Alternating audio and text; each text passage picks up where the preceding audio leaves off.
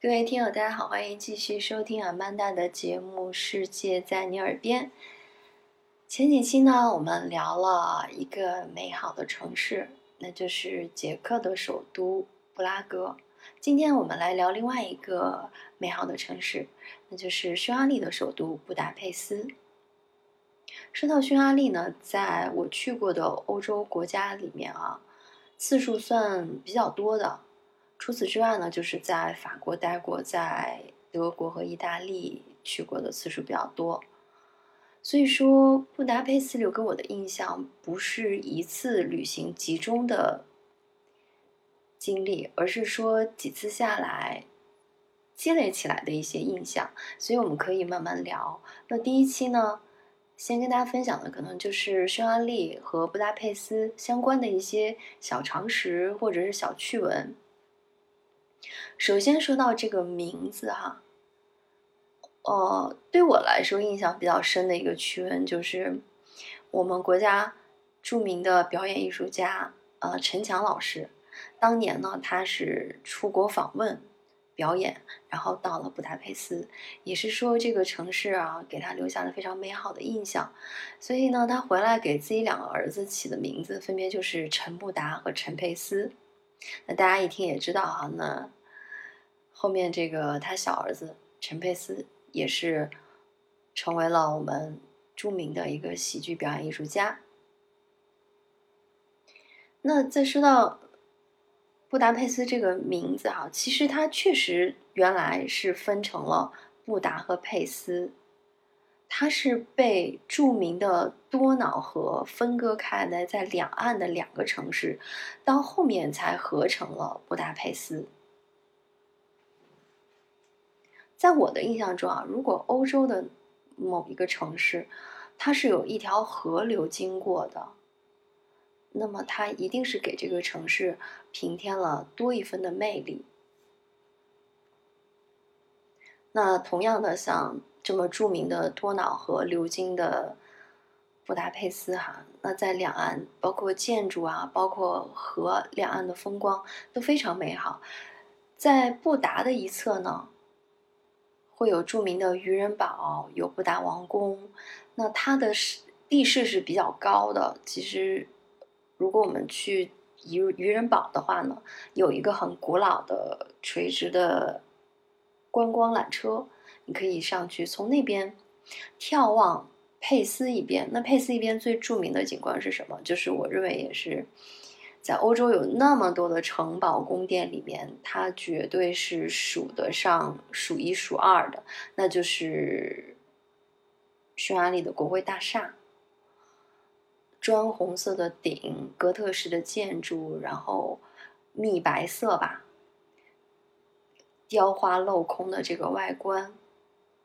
就非常精美，镶嵌在多瑙河畔。那你站在布达方面呢，去看。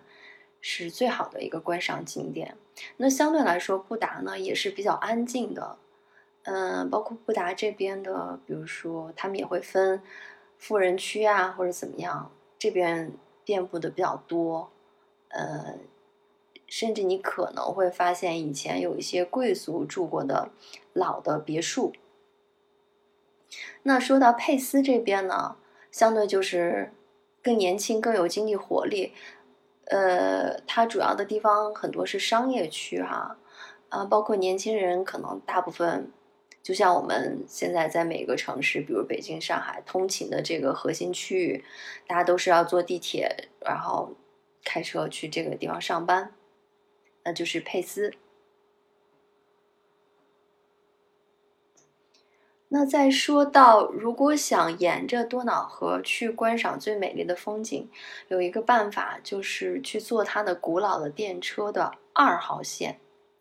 嗯，布达佩斯的电车呢，就是大家在欧洲其他城市也看到过啊，就是很窄，然后颜色是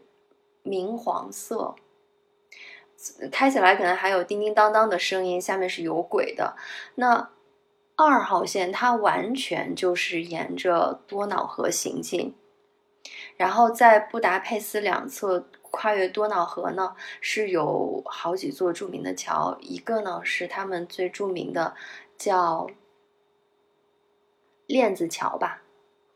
那还有呃一个白色的叫伊丽莎白桥，呃建筑风格不太一样。那如果你乘坐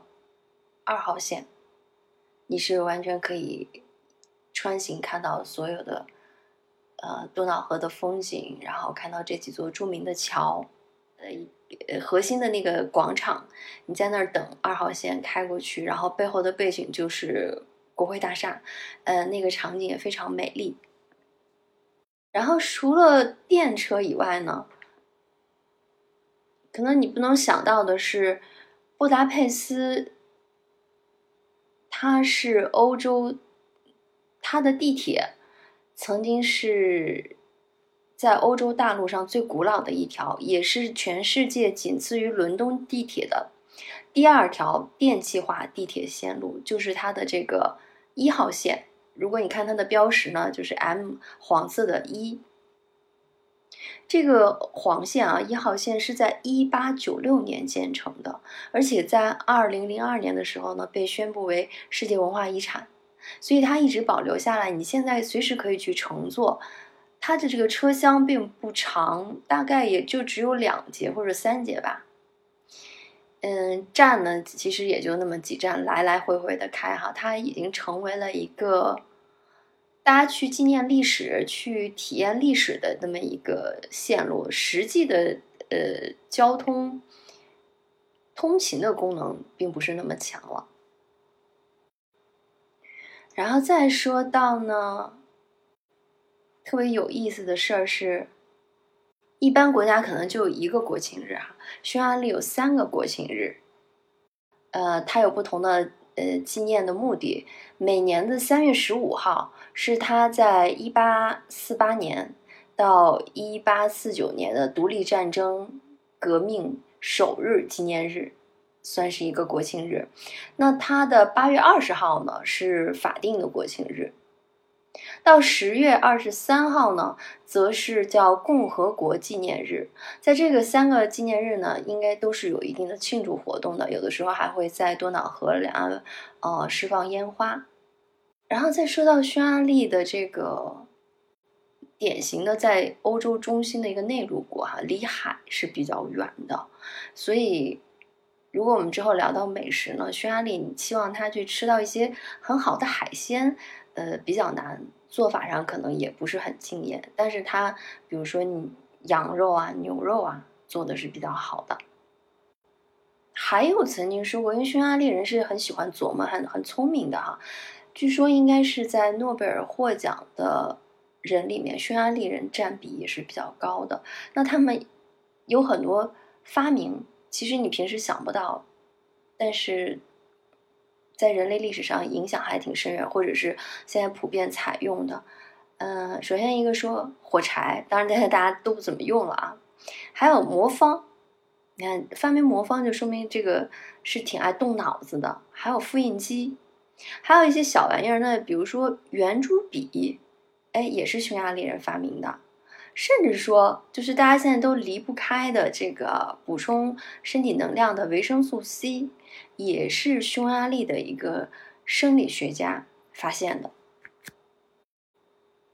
说到聪明这事儿哈，就是我们还会讲到语言，比如说中国人就说：“哎，你中国人可能都挺聪明的，因为这个中文好难学。”匈牙利语是不次于中文难学的一门语言。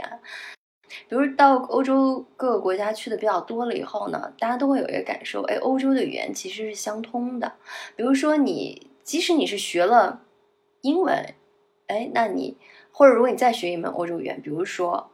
嗯法语，或者比如说西班牙语，那你去欧洲的一些国家呢，你看它的单词，大部分是能蒙对的。嗯，尤其据说是西班牙语和意大利语啊。彼此之间可能都能听个差不多懂，包括你去出地铁啊，这个出口啊，或者是一些常用的词，呃，在拼写上顶多是多了个 a 呀、e 呀字母，但是匈牙利语，呃，完全不一样，跟欧洲其他语言都不一样，自成一体。嗯，有人就猜测呢。呃，会说匈牙利人呢，最早其实就是匈奴人，经过漫长的迁徙，哈，从这个草原上逐步移到了欧洲的平原。这种说法呢，其实目前在历史上考证来说，呃，并没有完全得到确认。那匈牙利人自己呢，他这个民族，他是把自己叫做马扎尔人。他确实经历了历史上漫长的一个迁徙和融合，但是不是匈奴的那一支不确定。那从语言上来说呢，这就体现出它和其他欧洲语言的这个差异和独特性。呃，唯一和它比较相近的一个欧洲语言啊，是什么呢？那就是芬兰的芬兰语。所以。我还想到有意思的就是以前在学校的时候，我们学校是有北欧的同学嘛，嗯，丹麦同学，呃，瑞典同学，那他们彼此之间呢，其实也是有点儿，呃，说话能听得差不多半懂，语言是比较相近的，但是北欧所有的语言去跟芬兰语，呃来说呢，是差别比较大的。而只有是在欧洲里面，芬兰语和匈牙利语是有一定的相似性。那追根溯源呢，他们最早其实呢叫做乌拉尔山，呃这一支语系，呃分流下来的。啊，所以今天呢就简单聊了聊一些小知识点哈。下期呢我们接着来聊布达佩斯。